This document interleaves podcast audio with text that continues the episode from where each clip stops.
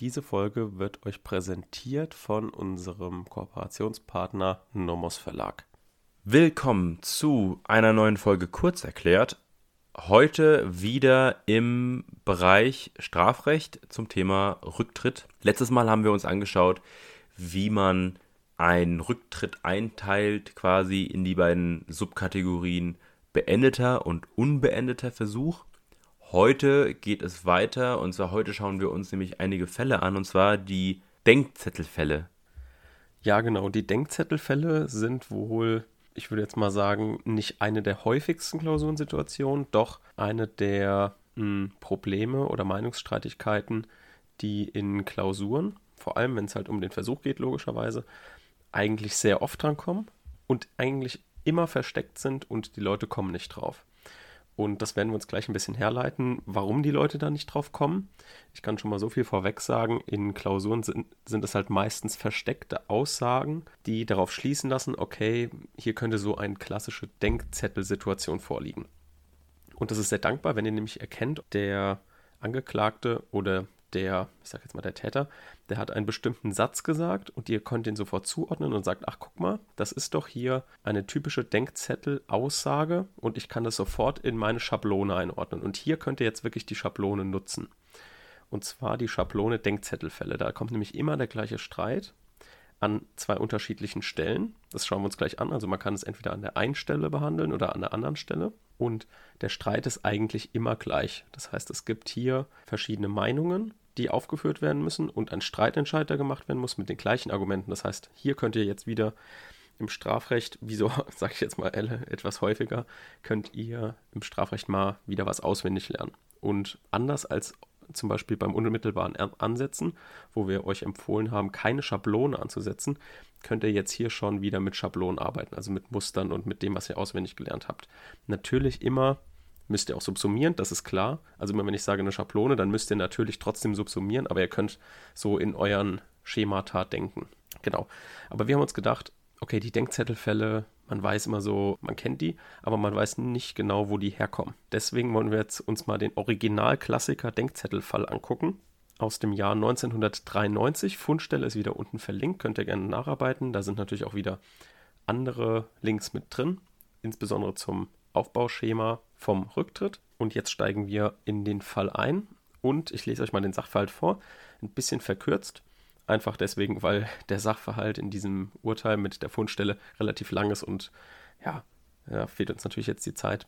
Deswegen werde ich jetzt mal kurz das zusammenfassen und auch ein bisschen zitieren, dass wir so auch schon ein Gefühl kriegen, ja, wie der, wie der BGH so Sachverhalte schreibt.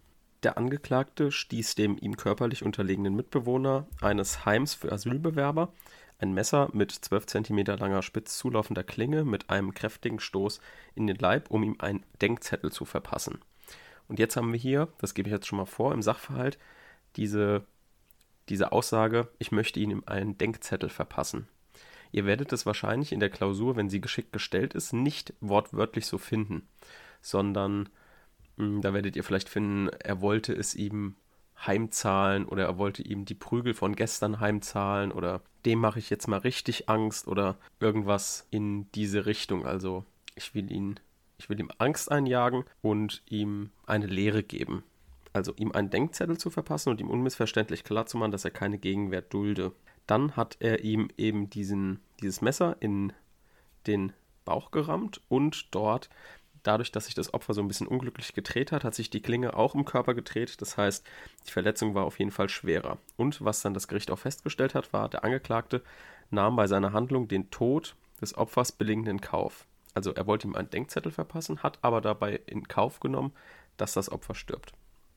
Genau nach dem Stich zog er das Messer wieder raus und verlässt den Raum. Das Opfer hat erst nichts gemerkt, ihr wisst, wegen Adrenalin und sowas, und bleibt erst stehen und bemerkt dann, oh, hier, ich bin verletzt, macht einen Notverband und fährt mit dem Fahrrad zur Polizeistation.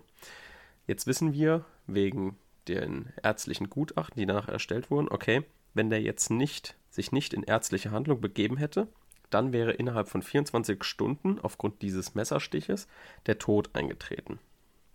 Also hat das Landgericht angenommen, der Angeklagte sei vom Versuch des Totschlags nicht strafbefreiend zurückgetreten und hat es damit begründet, dass der Angeklagte nach dem Setzen des Einstichs, was in seinem Tatplan erhalten, enthalten war.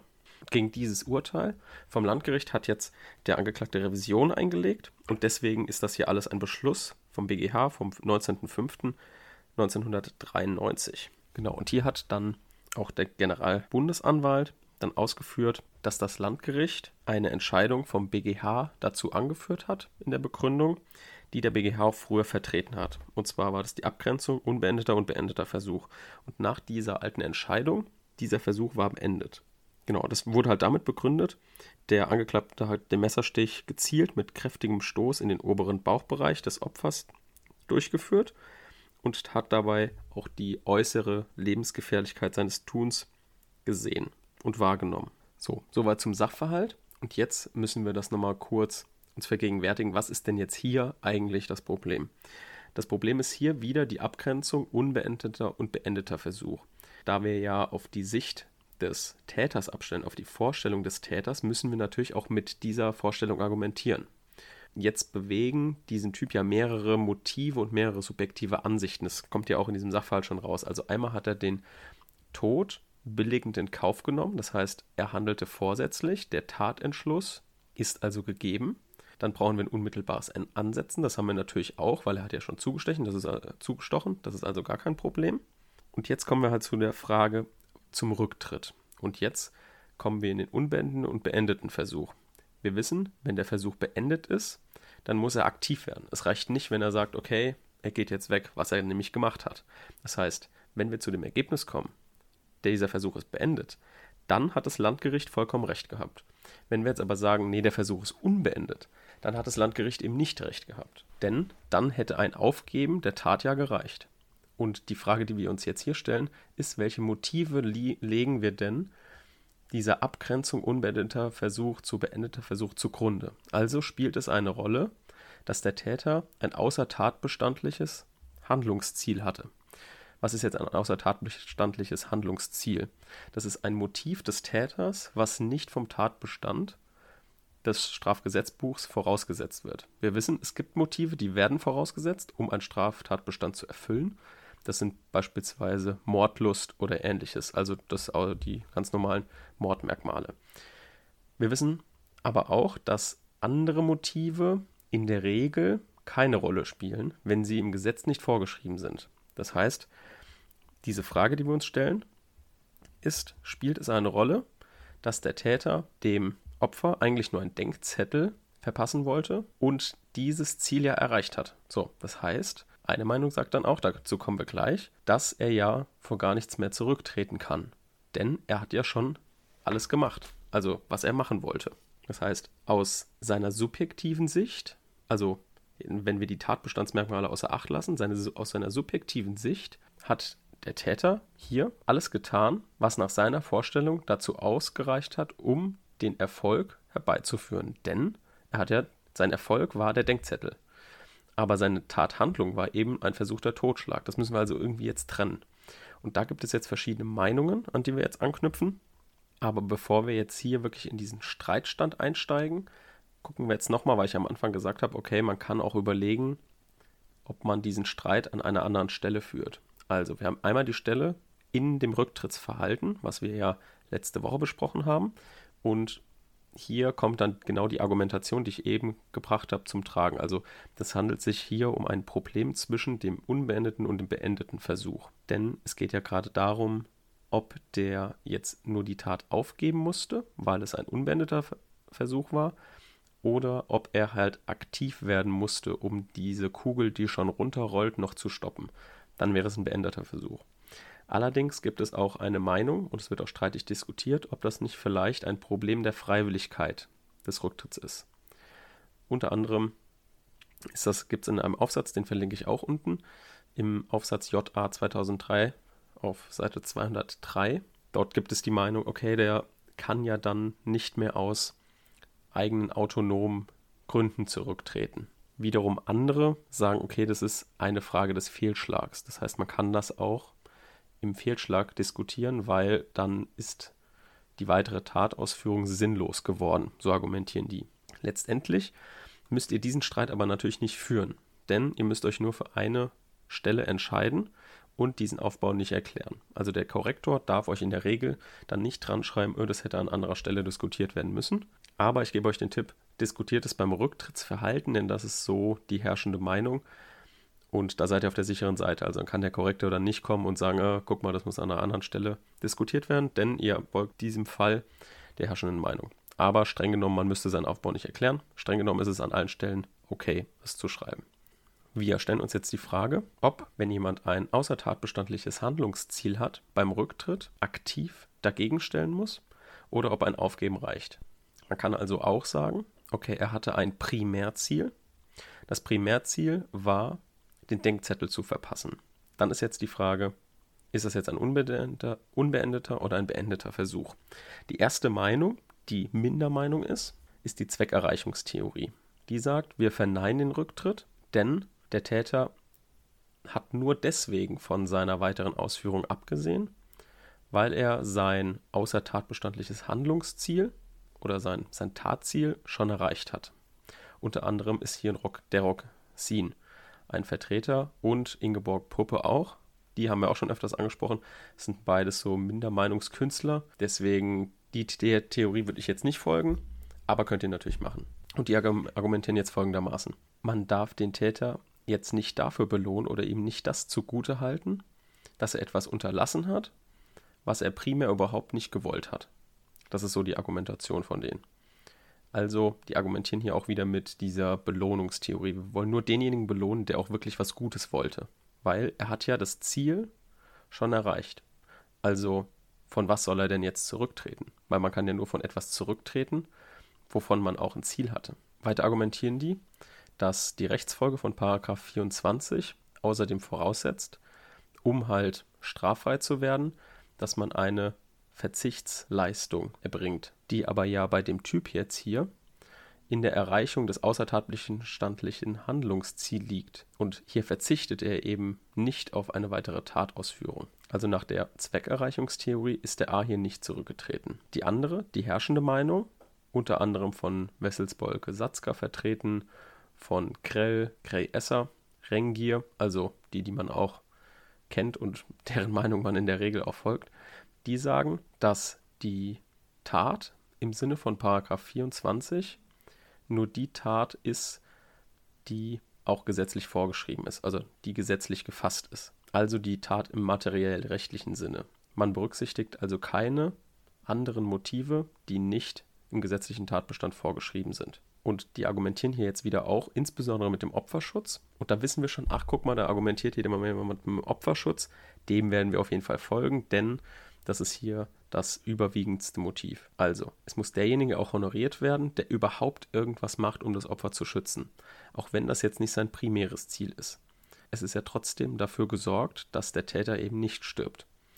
Und andererseits würde man ja dann, und das ist das Hauptargument, den Täter einen besseren Rücktritt geben mit der Zweckerreichungstheorie, der ein schlimmeres Ziel hat, also sogar das Ziel hat, ihn zu töten, weil der könnte ja dann noch zurücktreten.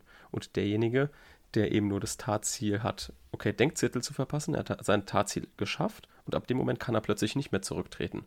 Das heißt, derjenige, der das macht, der denkt dann, okay, gut, dann kann ich ihn ja jetzt eh töten. Ich bin ja so oder so dran. Also derjenige, der ein schlimmeres Motiv hat oder ein schlimmeres Ziel hat während der Tat, wird nach der Zweckerreichungstheorie privilegiert. Und das darf halt nicht sein. Und deswegen folgen wir der herrschenden Meinung und sagen, dass die Zweckerreichungstheorie hier nicht greift oder nicht überzeugt. Und deswegen orientieren wir uns an der herrschenden Meinung und sagen, dass ein außertatbestandliches Handlungsziel für das Rücktrittsverhalten keine Rolle spielt. Das heißt, hier war es ein unbeendeter Versuch, denn das Motiv, das Primärziel ist nicht relevant und deswegen konnte hier in diesem Denkzettelfall der Täter auch durch ein einfaches Aufgeben der Tat von dem versuchten Totschlag zurücktreten. Das ist das Endergebnis von diesem Denkzettelfall und der BGH hat auch seine vorherige Rechtsprechung damit aufgegeben. Werbung. So, wir haben für euch wieder eine kleine Empfehlung und zwar haben wir diesmal eine Empfehlung für alle Strafrechtscracks, aber auch für Leute, die zum Beispiel eine Hausarbeit schreiben und sich für Wirtschaftsstrafrecht interessieren. Und zwar gibt es dort ein Lehrbuch vom Nomos Verlag wieder von Brettel Schneider Wirtschaftsstrafrecht heißt es. Das ist inzwischen in der dritten Auflage erschienen. Und ich habe es mir auch durchgelesen, beziehungsweise die Sachen, die vor allem für mich auch relevant waren. Das sind vor allem die Betrugsdelikte und die betrugsnahen Delikte. Sowas wie Computerbetrug, das braucht man auch fürs Examen, muss man auf dem Kasten haben. Da könnt ihr auf jeden Fall dort detailreich nachlesen.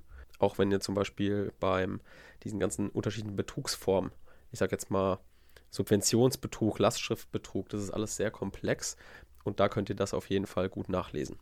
Werbung Ende. Jetzt wollen wir noch mal kurz zur Freiwilligkeit kommen. Die Freiwilligkeit ist eigentlich nie ein Problem. Ihr müsst hier immer nur die Definition schreiben und da macht ihr einfach, machen wir jetzt nochmal ganz typisch klassisch Obersatz, Definition und dann Subsumption. Also der Täter müsste freiwillig gehandelt haben. Der Rücktritt ist freiwillig, wenn er auf autonomen Motiven beruht, welche als solche sittlich nicht billigenswert sein müssen. Das heißt, ähm, ob der Täter jetzt aus, wie gesagt, sittlichen Gründen zurücktritt oder nicht oder nicht mehr weiterhandelt, spielt keine Rolle. Entscheidend ist, dass der Täter Herr seiner Entschlüsse bleibt, wobei Zweifel an der Freiwilligkeit zugunsten des Täters zu lösen sind. Denn er hat ja schon das Rücktrittsverhalten, was für uns besonders relevant ist, an den Tag gelegt. Also er hat schon die Tat, er hat also das Opfer schon gerettet. Es war, ist jetzt nur noch die Überlegung, hat er das jetzt aus autonomen Gründen getan oder halt nicht. So schreibt ihr das auch ungefähr mit, wie gesagt, schön Obersatz, Definition, Subsumption, Ergebnis, aber relativ knapp es sei denn, es ist jetzt wirklich drauf angelegt, aber das merkt ihr dann schon im Sachverhalt. Also, nochmal eine ganz kurze Zusammenfassung vom Rücktritt. Wir haben erstens überlegt, der Fehlschlag. Ist der Fehlschlag überhaupt eine anerkannte Figur? Im Rahmen des Rücktritts haben wir uns entschieden, ja ist es. Da haben wir aber keinen Streitentscheid gemacht. Dann haben wir uns den mehraktigen Versuch angeguckt, festgestellt, die Einzelaktstheorie überzeugt nicht. Wir folgen hier den Gesamtbetrachtungslehren. Wie gesagt, es sind zwei Lehren, die unter die Gesamtbetrachtungslehre fallen. Einmal die Tatplantheorie, die sagt einfach, dass wenn ein Tatplan vorliegt, gucken wir uns den Tatplan an. Wenn kein Tatplan vorliegt, gucken wir uns die andere Gesamtbetrachtungslehre an. Das ist die Gesamtbetrachtungslehre, die auf die letzte Tatausführung abstellt. Und dann haben wir uns noch angeguckt, dass es sogar bei einschüssigen und bei einschüssigen Tatvorgängen, sage ich jetzt mal, also wo nur ein Schuss fällt, auch der mehraktige Versuch geprüft werden muss aber unter der Voraussetzung potenzieller mehrartiger Versuch. Denn die Einzelaktstheorie sagt ja schon, okay, ab hier ist der Versuch schon fehlgeschlagen.